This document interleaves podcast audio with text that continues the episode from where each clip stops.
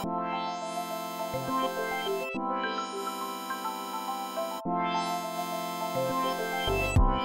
事の間に。聞くラジオ。家事ラジ。皆さん家事してますか？手と手三浦です。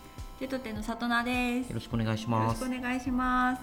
前回ですねえっ、と入院里奈さんがしてはい。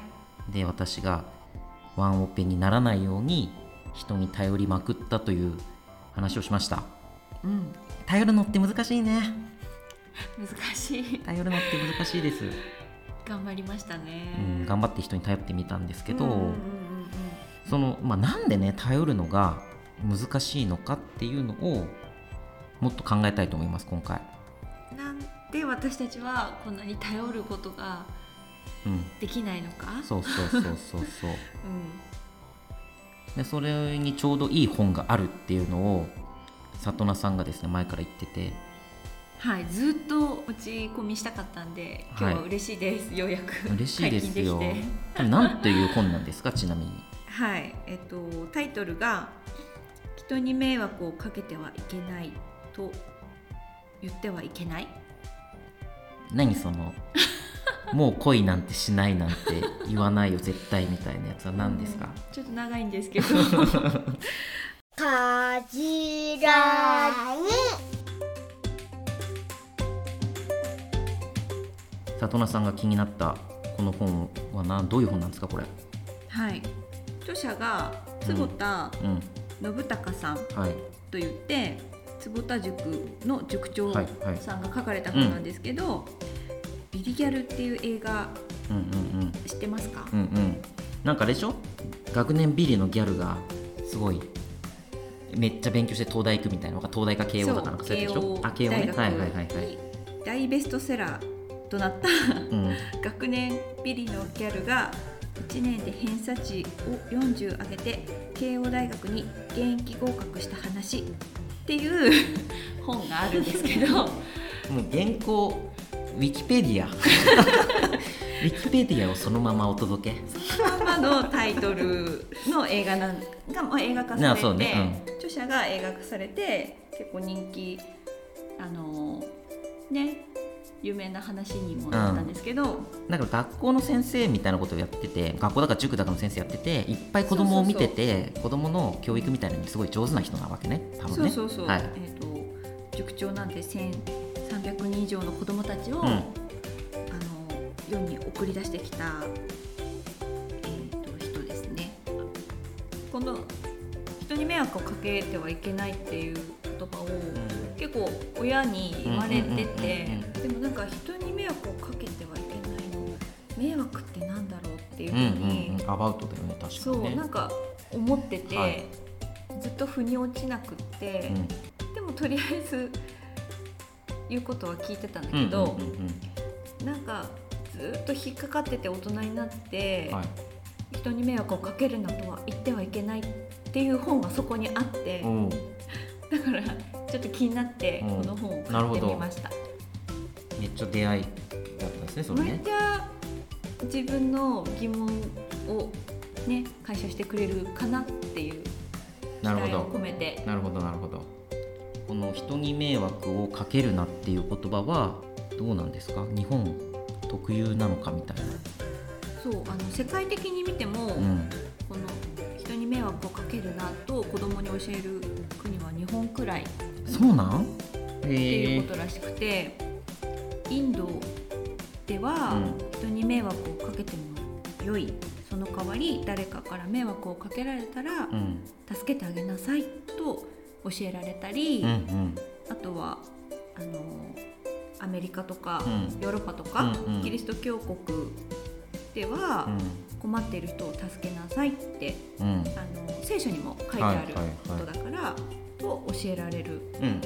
そうです。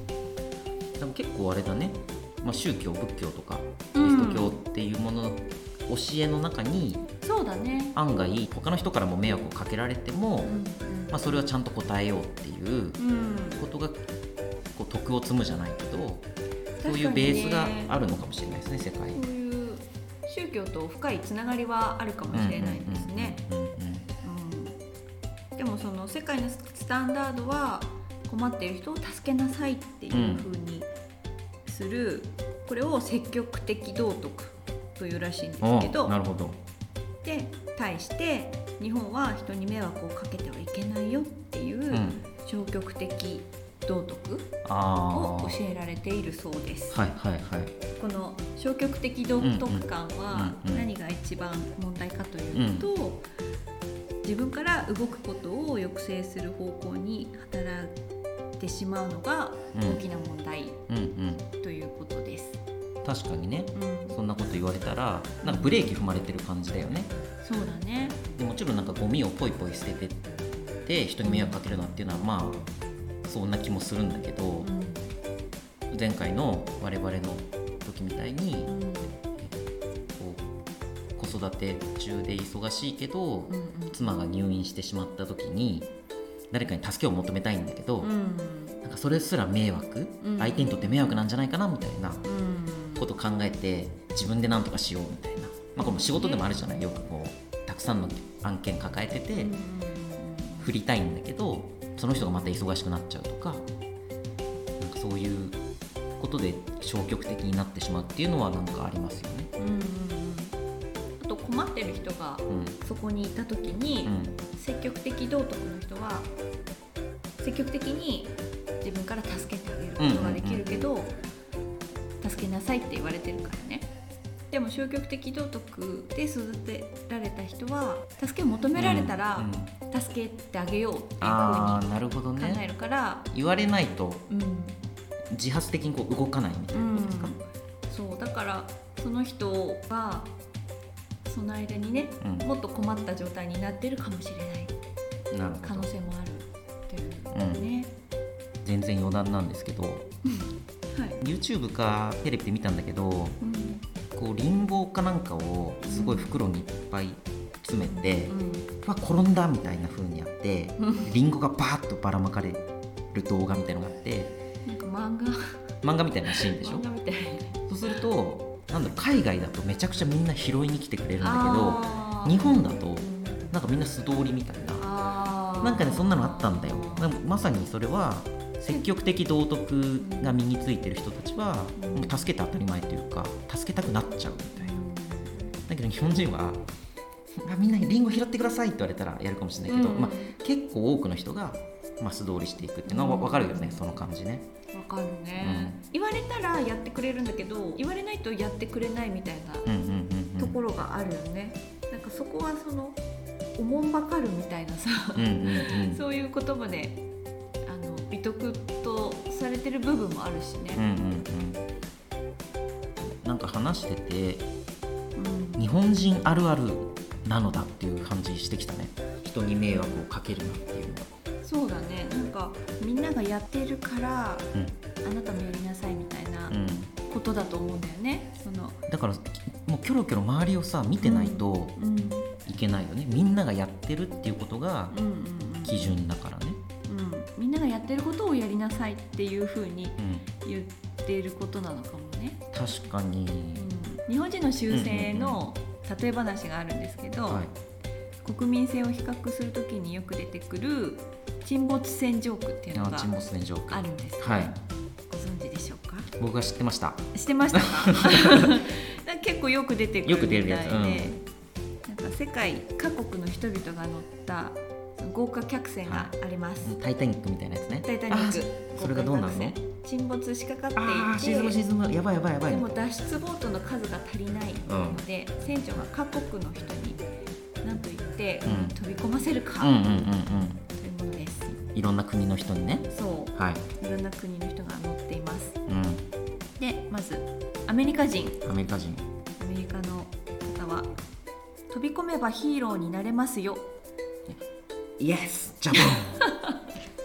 なんかそのあれだよね。うん、もうアメリカ映画がそんな感じだもんね。あ確かに、ね、基本的に完全懲悪でうんうん。ヒーローが悪役を倒すっていうもの、そうだね。ヒーローもの多いね。まあ、まず国の成り立ちもね何かこうアメリカだとみんなで作ってきたみたいなうん歴史もありますしねヒーローが必要だと。そうですね。じゃあ次、はい。イタリア人。はい、海で美女が泳いでいますよ。ああなるほど。すごいわかりやすい。もうジローラモジロ例えがもうジローラモしか浮かばないわ。ジローラモだね。顔が浮かぶ。はい。次フランスフ人ランス人決して海には飛び込まないでください、うんおお天の弱の逆張りなんですね。結構天の弱なんだね。はいはいはいはい。うん次ドイツ人。規則ですので海に飛び込んでくださあー。ルールを厳守するんですい、ね、うんうんイツ人の人たちは、ね。ちょっと日本にみ似たようなところもあるって言われるよね、うでも日本人は。んうん。みんな海に飛び込んでいますよ。うんなるほど。やべみんな飛び込んでる。ジャボンって入るんなんかわかるよね、これもまさにねうん、さっきのみんながやっているからっていうことが、その道徳の基本になってて、そうだね国際的にもうそれは知られていて、ん、うんうん。ねまあ和を重んじる国民性うんうんのいいところでもあるけど、えっ、と同調圧力とも呼ばれるよね。いやーそっかそっか、うんだから周りのことをすごいよく見えちゃうから、うんこううん。これをやったら迷惑かしらとか、うん。これ頼ったら迷惑かしらっていうふうにうん。想像力がついちゃうのかもね、そうだね。気にしてる、うん、うん。気にしすぎか。気にしすぎだと思う。そうだね。はいそんな感じで、まあ、なんとなく日本人の特徴的に親世代とかから我々は人に迷惑をかけるなっていう、まあ、ちょっとした呪いの言葉みたいなそうなんだよね。かけられてきていてちゃんとしなさいとかいい加減にしなさいとかうん人に迷惑をかけてはいけないですみたいな一見まともなんだけどうんうんうんそれは消極的な道徳だから頼りづらくもなっちゃうよねっていうのがうん今回なんか学べたことですね。そうですね。この本に書いてあるのは、うん人に迷惑をかけるなと言われた子供は、う自分から動けなくなってしまうん、なるほど。子供になるということで、なるほど。じゃあ何と言葉をかければいいんですか？そうそうその代わりにかける言葉も書いてあって。あ坪田先生お願いします。坪田先生は 迷惑はお互い様うん。困っている人が助けよううんうん。と言ってください、あーなるほど。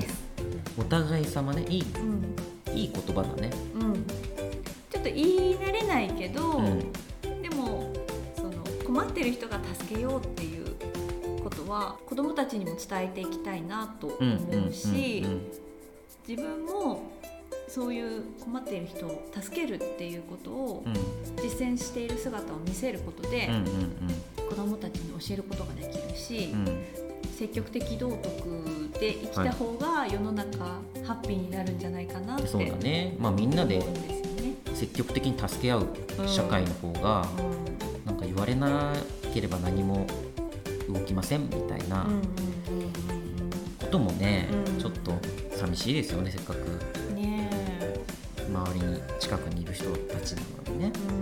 うん、こんな話があって、うん。海外で。災難だったり急病だったりして困ってる人をうん。善意で助ける場合には、うんがたとえ失敗だったとしても責任を問われないっていう法律があるらしくって。その積極的道徳した人に対してそうだね。そうそうそう、はい。例えば飛行機の中でうんうん急に病人が出て、うん。うんお客様の中でお医者様はいらっしゃいませんか？あみたいなドラドラマで見た、うん、ドラマで見るやつ。あるじゃん、うん。もしそれで失敗したとしても、責任は問われないっていう法律があるんだって、えー、なるほど。うん。そういう法律がないとやっぱり医療ミスで訴えられることをあ恐れたり。ーなるほどね。だってその場にさうん。道具もあるわけじゃないし、そうそうそう。設備も不十分だし、うん。お医者様でもさすがに恐れる人もいうん。ると思うんだけど、もう法律で守られてるから、善意の行動っていうものうをん。サポートするっていう法律ってことでしょ、あそうだね。なんかさこの話聞いてて日本ってさ良かれと思ってって言葉があるなと思ってこれさ善意と思ったけど、うんうまくいきませんでしたみたいな話じゃん。うん。これもまた日本人はさ、うん。あのこれ良かれと思って失敗したってことをうん。サポートしてうん。そのい最初の積極的道徳を称えましょうっていうのがアメリカとかカナダのさ姿勢だけどうんなんか日本人はそうじゃないね。良かれと思ってた言葉はなんか悪い。そう善善意の積極的に動こうとした人をうん。ちょっとこそこそなんか言うみたいなやだやだね。陰湿ですねそれはね。非常に。やだね。なんかいにい意味で捉えられてないね。うんうんと思ってまあでもその言葉もやっぱり日本人の特性なのかもしれないけどね。なんとなく分かってきましたよ里間さん。はい消極的道徳で私たちは育てられているので、はい。現代の日本人、ん。私たちは人に頼ることがしづらい。いやーほんとそうね。人間が多いのかなって思います。これは変えていこう我々のこう世代からさ。積極的道徳の方がハッピーだよハねッピーハッピーだよ もう良かれと思ってとか嘲笑うやつらは本当みんないなくなってほしいはっきり言うな。なんかさあとねこの坪田さんの話で俺面白いと思ったのは、うん。ちょっとこの人が話しているラジオみたいなの聞いたんだけど、うん。日本人はハイコンテクストだって言っててあ言葉の意味がいろんな意味が取れるみたいな話があって島国だからね。そうそうそう、うんまあ島国とかあと言葉が多分、うん海外ならもうなんかうんうん1個の意味はうん。ワンワード1個の意味みたいな感じだけど、うんうんなんか迷惑をかけるなみたいなこと言うとすごいたくさんさ、そうだよね。いろんないろんな意味が内包されてるよそうそうそうねだからあれもこれもダメなんじゃないかみたいなうんことに想像しちゃって逆に身動きが取れなくなっちゃうっていうか。だからね坪田さんが言ってる話は基本的にはっきり指示をしろっていう子供に対してちゃんと伝えろって話ばっかりしてたはお互い様なんだよって大丈夫なんだよって頼ってもいいんだと。うん。だから自分が頼られたらそれは返していこうみたいなことをまあ親がね周りに対してやっていく姿勢をうん、うん、まず見せることも大事かもしれないし、そうだね。うん、非常に学びになりましたね。日本人論だったねこれね。結構。そうでしょう。ん。日本人論。結構、まあ、社会学的なところまでは踏み込んでないけど、その日本人の習性みたいなところから教育論を語はいっている話、本で呪いの言葉をやっぱ変えていきたいなって思うんだよね。なんとなく頼るコツが見えてきたというか頼れない呪いを解いていくって話でしたけど、まあ、次回はなんかこうもっと頼ることのハードルを下げるなんか具体的なうん手法みたいな話をうんしていきたいと思います。やっぱり練習しないとねできないってことが今回分かった。そのいい練習みたいなもののやり方ねちょっとはい次回話したいと思います。方法ですね。はーいはい、はいありがとうございました。ありがとうございました。